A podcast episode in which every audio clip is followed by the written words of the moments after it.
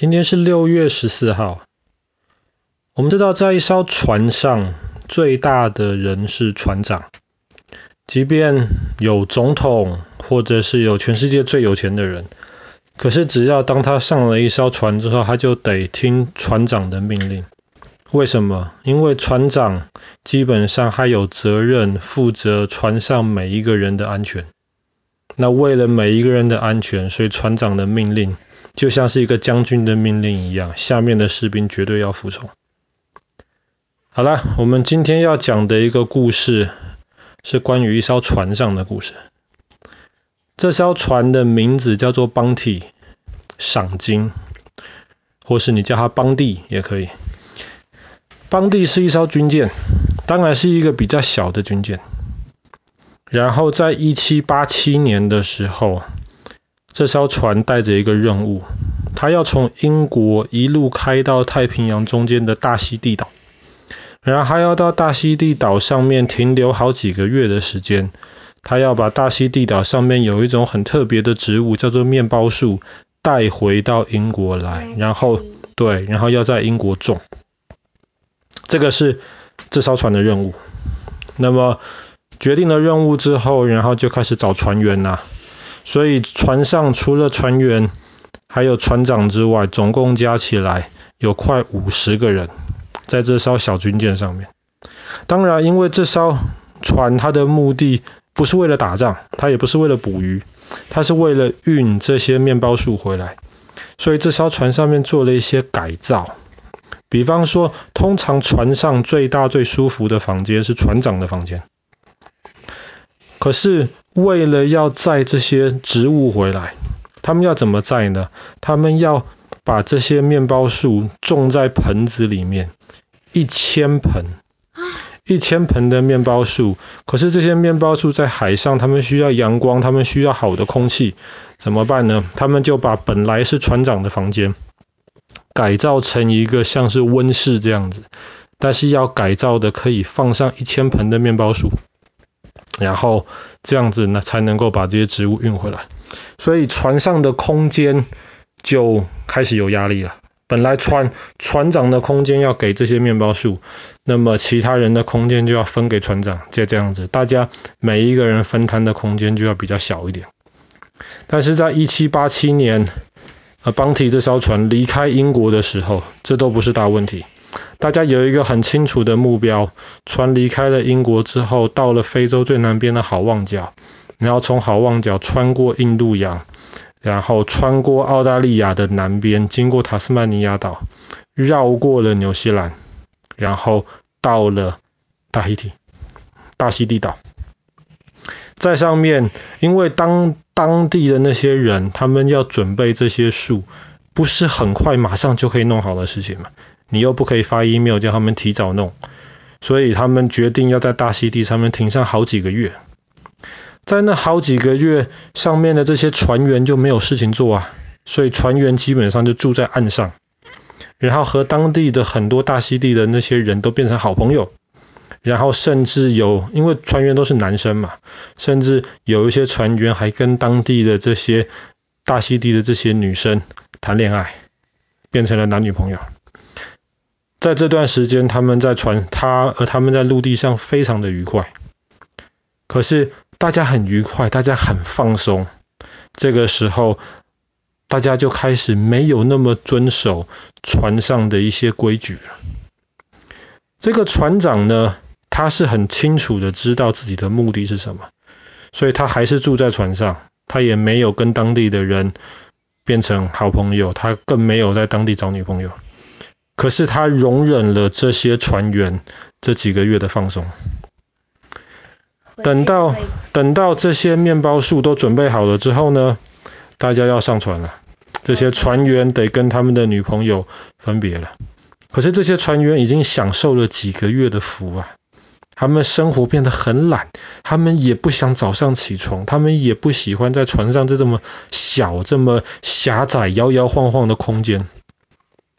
所以船长发现他的一些命令，比方说帆要是升起来，帆要收下去，帆要怎么转，这些命令，对大这些船员开始不太听了。至少有一些人开始不太服从命令，然后叫他们做的一些事情，他们也没有做好。所以这个船长越来越容易发脾气，常常就开始骂这些很懒散的船员。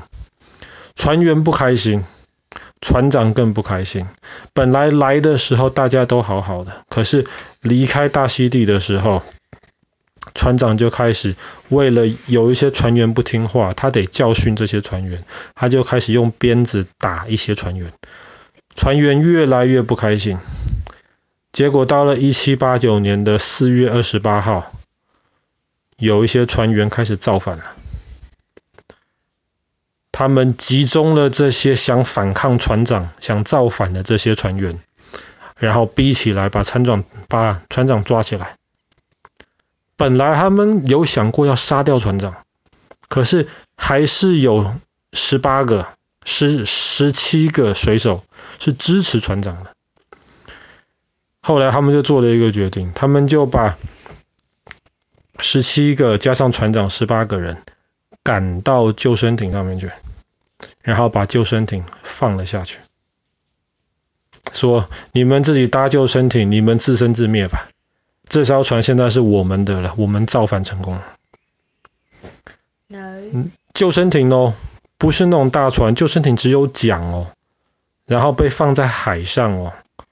救生艇上面连个屋顶都没有，下大雨或干嘛的话，里面是会进水的。上面的食物其实也不多，可是没有想到，这十八个船长加上支持船长的船员，他们航行了六千多公里，快两个月的时间。总算在一七八九年的今天，六月十四号没有回国了。六千多公里，怎么从大溪地回英国？他们总算到了今天印尼的土地，在那边有荷兰人，然后荷兰人就可以让当地的英国的海军的那些人知道发生了这件事情。原来邦体这艘船上面发现了叛变，可是船长跟支持船长的船员竟然还是活的。可是 battery 要等让啊，那就面包树就先不管啦。所以后来这些船长还有船呃船员，他们竟然六千多公里的路竟然活了下来，赶快把他们送回英国来。这件事情不能就这样子结束。英国海军派出了另一艘船，一七九零年的时候派出了另一艘船回去往大溪地。他要把邦体还有上面的这些造反的船员全部都找出来。当船开回大溪地的时候，他们发现，其实原来造反的一些船员有一部分，后来他们又回到了大溪地，住在大溪地上面。这些人看到哇，英国海军船来了，怕投降了。这些人就全部被海军的人抓起来，要送回英国，要审判呢。毕竟造反这件事情，而且是在一艘军舰上面，这个是非常严重的事情，他们要被抓回去。所以当这十几个人要被抓回去的时候，没有想到船开到一半，开到澳洲北边的那个大堡礁的那个地方的时候，船竟然又搁浅，然后上面很呃很多的这些人呃人犯就死掉了。所以后来英国海军又想办法把还活下来的这些人带回到了英国去。可是还有一群，还有一群，特别是当时造反的那个领袖，还有邦提这艘船找不到啊，找不到怎么办呢？后来英国海军就继续在那个地方找，那个地方有几千个小岛啊，继续在那边找，找了十几年之后，总算。在一个小岛上面，那个小岛现在是英国在太平洋的海外领土。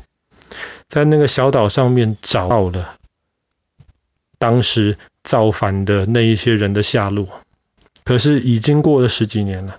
当时造反的人除了一个人之外，其他人全部死光。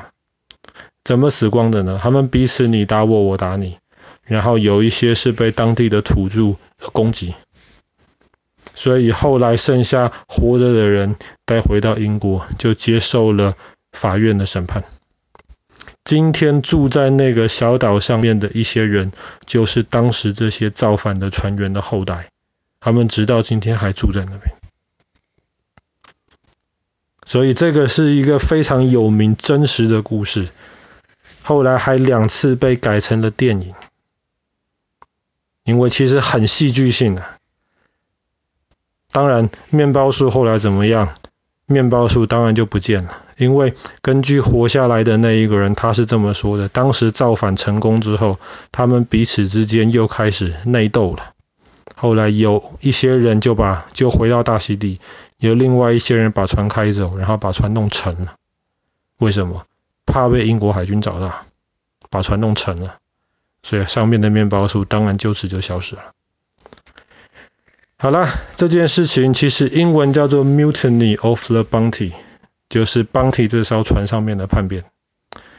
那我们今天故事就讲到这边，在一七八九年的时候，经过了四千个海里，六千多公里，快两个月的路程。